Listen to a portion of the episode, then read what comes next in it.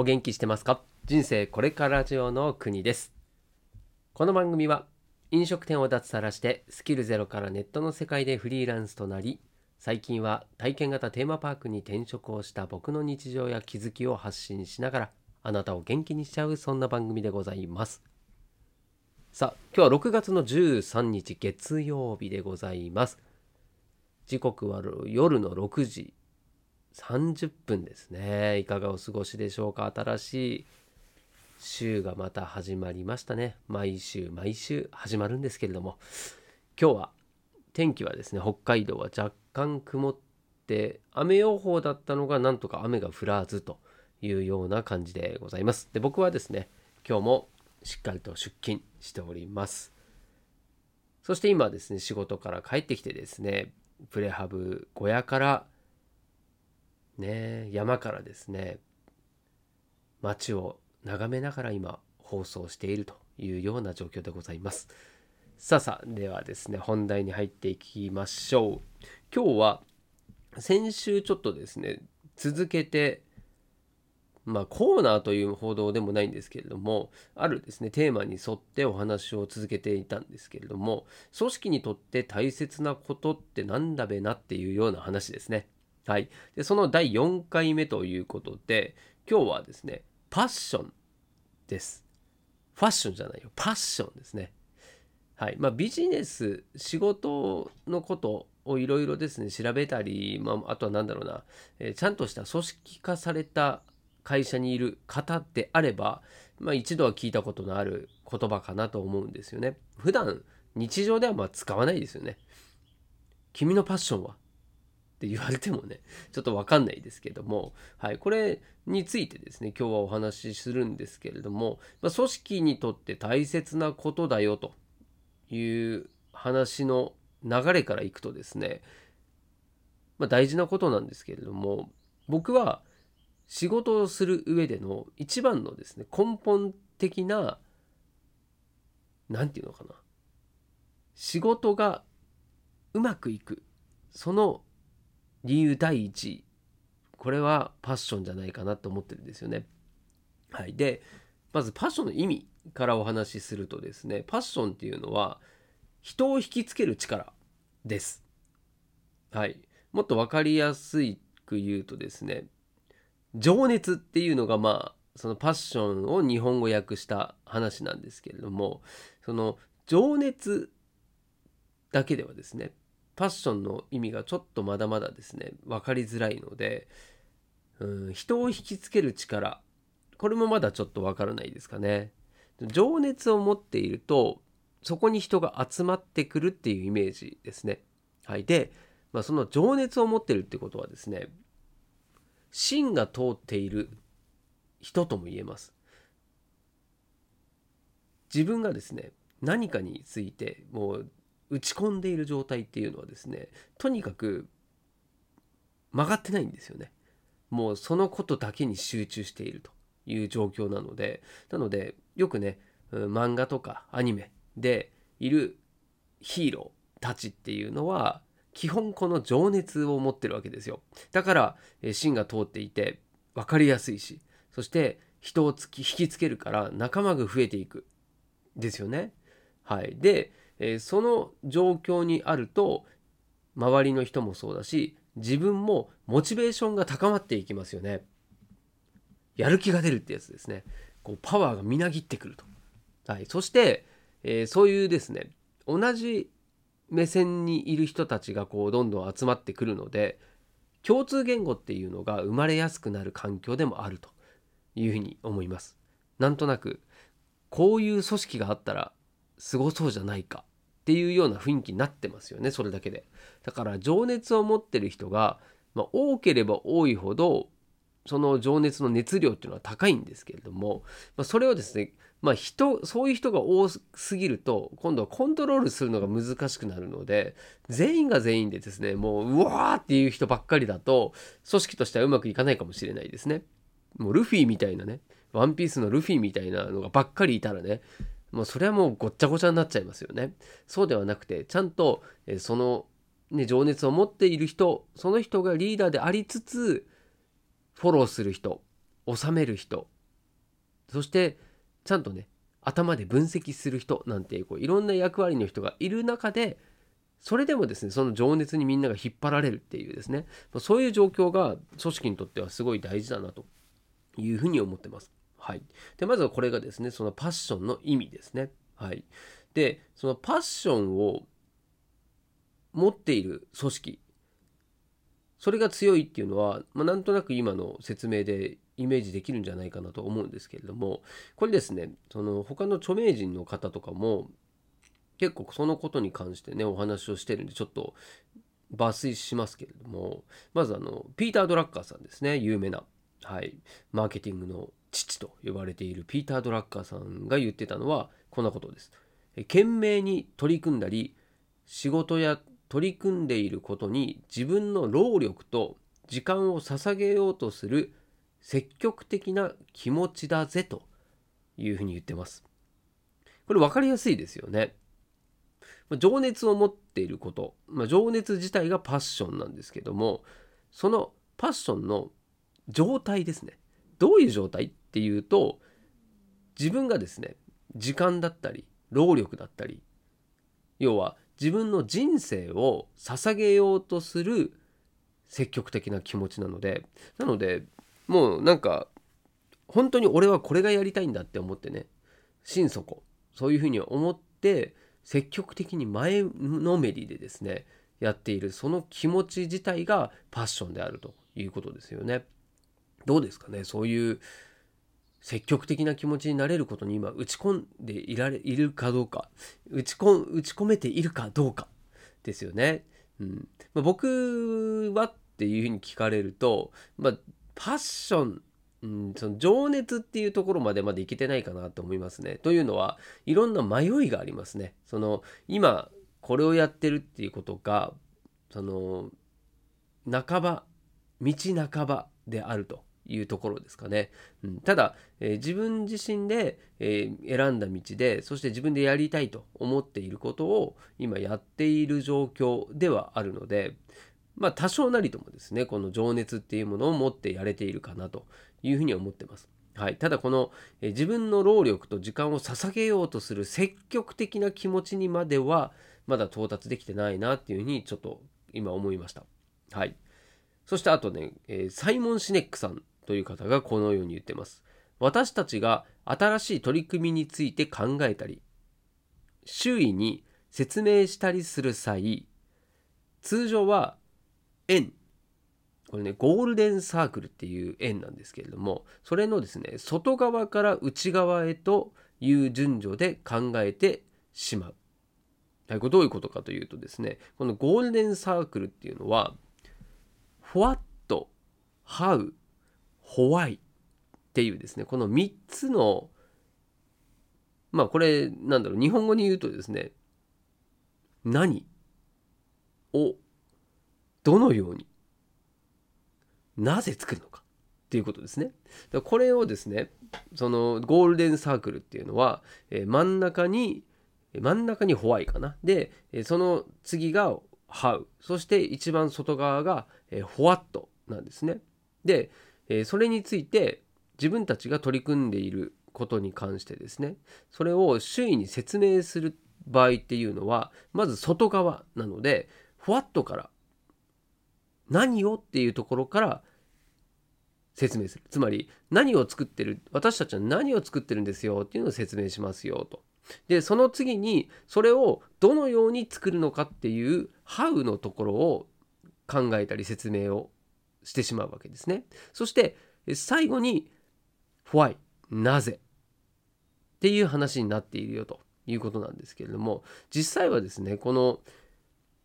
逆なんだよということを話してるわけですよ。最初に来るのがなぜ？ホワイに人は反応しているんだよっていうことを話してます。つまりですよ、これは仕事をする上での、ま、説明とかなんだっていうのはふわっとから言ってるかもしれないんだけれども実際はですね自分たちはなんでこのことをやっているのかっていうことをお話しする時が一番情熱を持って話をできることであり情熱を持っているからこそそのなぜっていう説明ができるっていうことですね。なんでこの、えー、ホワイなぜっていうのは目的や信念そのものだというふうに言ってるんじゃないかなというふうに思います。はい、なぜそのプロジェクトプロダクトやサービスを開発するのか。何のためにそれを行うのか。その取り組みを行うことを突き動かす信念は何なのか。それがホワイの中身でありそれを明確にすることが大切だというふうにもサイモンさんはおっしゃっております。ね。うん、これも分かりやすいなと思いますね。うん、だからその情熱パッションっていうものを語る上ではですねそのホワイっていうのがうん、ですね。ホワイっていうのが大事なんですよ。なぜっていうね。それがえ目的だったり信念であったりするのでその部分を、うん、仕事自分の仕事においてもですね語れるかどうかですよね。そしてそういうふうにですね自分たちがなぜ今の仕事をやっているのかっていうのをですね常にイメージできていて誰かに説明もできてそしてそれについてですね熱く語れるかどうかこれがですねもうパッションそのものでありそういう人たちそういうふうにですね、え情熱を持って語れる人たちの集団組織が最強だよねというふうに、まあ、僕は思ってるわけでございますよ。なのでこのパッションがね何よりも大事だというふうに思いますしそれがあることによって組織がうまく回るっていうふうに思います。仕組み云々よりもねまずはそれがあるかないかで全然結果が変わってくるんじゃないかなと思います。はい、そしてですね、まあ、このパッションを持っている、まあ、そういう組織であるならばこの社員のですねこう自立につながるのが早いじゃないかなと思うんですよね。自立した社員が多い組織とも言えると思います。でっていうのもその自分がね前のめりになってる人たちばかりなのでその自分から何かをするっていうですねそのアウトプットできる人たちの集まりであったりもするしあとはその目的を達成するために必要なことは自分で調べるし聞くしそしてそのことに対して前向きにですねすぐ行動する人たちなので当然ですね別に誰かから何か言われてやってるわけじゃないのでもうこれも自立した状態と同じですよね。うん、なんでそういうですね自分から行動のできる人たちの集まりになりやすいっていうふうに思います。うん、それから自分の役割っていうのをですねその組織の中の役割っていうのをですね理解してそして自発的に行動できるコミュニティっていう場所であるべきかなというふうに思いますね。なぜその仕事をあなたに任せているのかとかあと何のためにその仕事をやっているのかなんていうのをですねもう自然に伝えるような文化が出来上がっているかどうかもうこれが、うん、組織いい組織かなというふうに思いますね。はい、そして逆にねその組織の中でも仕事がうまくいかない条件っていうのをちょっと挙げてみますとそうですね3つ挙げるとしたならばまず行き先目標とか目的が決まっていない組織。で2つ目が、えー、そうなんだ。説明が明確にできてない。できない、はい、なぜ何のためにこの仕事をやるのっていうのが説明する、まあ、そういったことができてないということですね、はい、そして3つ目が組織の中でのですね仕組みができてない、まあ、これかなっていうふうに思いますね。うん。まあ、その上でですね情熱そうパッションっていうのがあることによってそこのエンパワーが強まっていくというふうに思います。はい、まあねなんかなんだかんだですね、まあ、仕組みだったりこう、ね、数字で何かを物が物事を語るとかねそういうのも確かに論理的な考え方っていうのも大事なんですけれども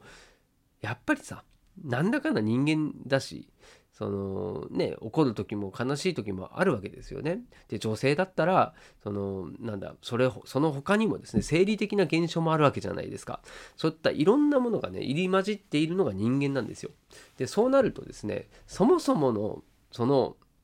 もうこれ精神論なんですよね。精神論的に自分が燃えてるかどうかっていうのはやっぱりねこれは切っても切れない問題なんですよね。だしそれが僕は本当の真実だと思いますよ。その精神論で語ってんじゃねえっていうよりもですね精神論で語って何が悪いんだっていうのがですねはいそれは僕の意見ですね。まあ、ただ精神論だけでやってることが全然ねちぐはぐっていう状況だと、まあ、これはですね説得力もないし、まあ、当然ね人徳っていうのもねまあ得られないですよ。うん、当然自分の行動が情熱っていうね部分で比例してないといけないですよね。うん、なんでそれそこはねみんな見てるわけですよね。はい、でも最後のもう時間も時間なんで最後のですねお話としてですね、まあ、今現在、まあ、僕が、まあ、本業の方ではテーマパークのねフードコートの今責任者としてやってるんですよ。でその他に居酒屋のねコンサル的な感じで、えー、アルバイトみたいなのをですねやってたりですねするんですがその傍らですね実を言うと,、えーと、動画編集のですね YouTuber さんの動画編集のお手伝いみたいなこともしてます。はい、でその仕事はですね、えー以前は動画編集自体をやってたんですけれども今はですねその動画編集をする人たちのチームがあってですねそのチームの、えー、一員としてやってるんですけれどもで動画編集をしてくれるメンバーがいてでそのメンバーが作った動画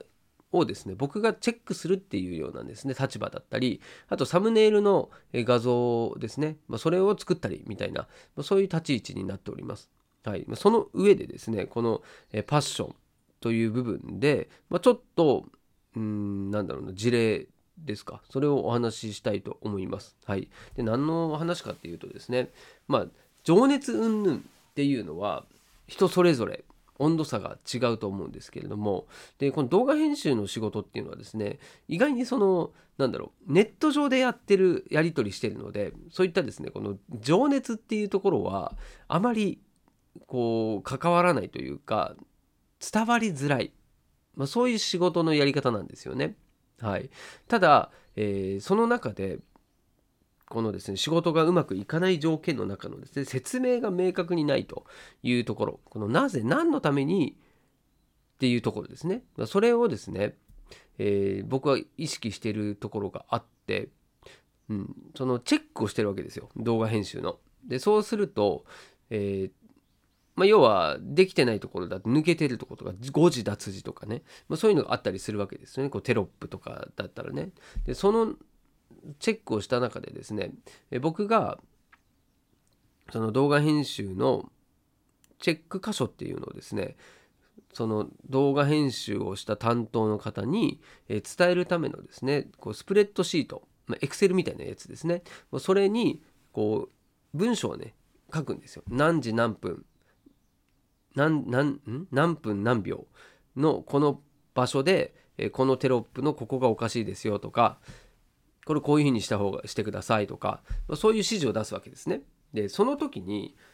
その指示出しの仕方これがですねその僕は意識してるわけですよね。例えば、えー、誤字があったとするじゃないですか。で、えー、それをじゃあこういうふうにしてくださいって言った時になんでこういう言い回しにするのかとか、えー、どうしてこの部分で改行するのかとかですねその細かい部分っていうのを、まあ、結構指摘するわけですよ。ただ言われた方からするとですねただこれはこうですこれはこうですっていうですねその指摘箇所だけを、えー、羅列されてもですねそのやっぱなんでっていう疑問が出てきたりするんですよ。これ僕もやってた本人なんでわかるんですよね。でそうするとですね結局そこで、えー、チェックする人とチェックされる側の人のですね溝ができるんですよね。これね本人はそのつもりないんですよ。ないんですけれども相手からするとそう勝手にですねそういう風な何て言うのかなちょっとこう突き放された感じっていうんですかねうーん冷たくあしらわれてる感が出ちゃうんですよねこういうネットのネットのコミュニケーションって。なので、えー、丁寧にすることが大事かなというふうに思います。なんで、えー、自分がね、えー、編集者だったら、えこういうふうに言ってもらったら分かりやすいかなっていうのをですね考えて、まあ、それでですねなぜこういうふうな、チェックをしたのかというところを説明を入れるということなんですね。であとはそのマニュアルっていうのをその動画編集のチームで作ってるのでそのマニュアルに沿ってなかった場合っていうのをですねここのマニュアルのこれができてなかったですよっていう説明をするわけですよね。そうなんでこれ本当気をつけなきゃいけないのは自分の主観でチェックしちゃうと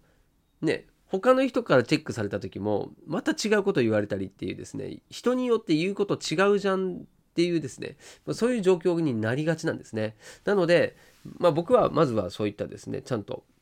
基準となるものっていうものをバックグラウンドに置いてですねその上で説明をま、丁寧にするというふうな意識をしてますよということですね。はい。でもこれも一つのね、え、目的とか信念があって、ね、マニュアルっていうのもそうだと思いますよ。信念ですよ。はい。で、それに沿って話を進めていくっていうのも、まあ、これも僕は一つのパッションなのかなっていうふうに思いますね。こう、霊、静かなパッションみたいな感じかなと思います。はい。まあ、そんなこんなでですね、えっ、ー、と、長くなりましたけれども、今日は、えー、組織、そうですね組織にとって大切なことこれの第4回目パッションについてお話をさせていただきました、まあ、情熱イコールパッションということでですね、ま、情熱持って仕事したところが一番強いぜというようなお話でございました。いかがでしたでしょうか？はい、まあ、このシリーズは一度このパッションで終わりにしようかなと思っておりますんで、また明日からは通常のね、放送にしていきたいと思っております。それでは今日も最後までお付き合いいただきましてありがとうございます。お届けは国でした。したっけね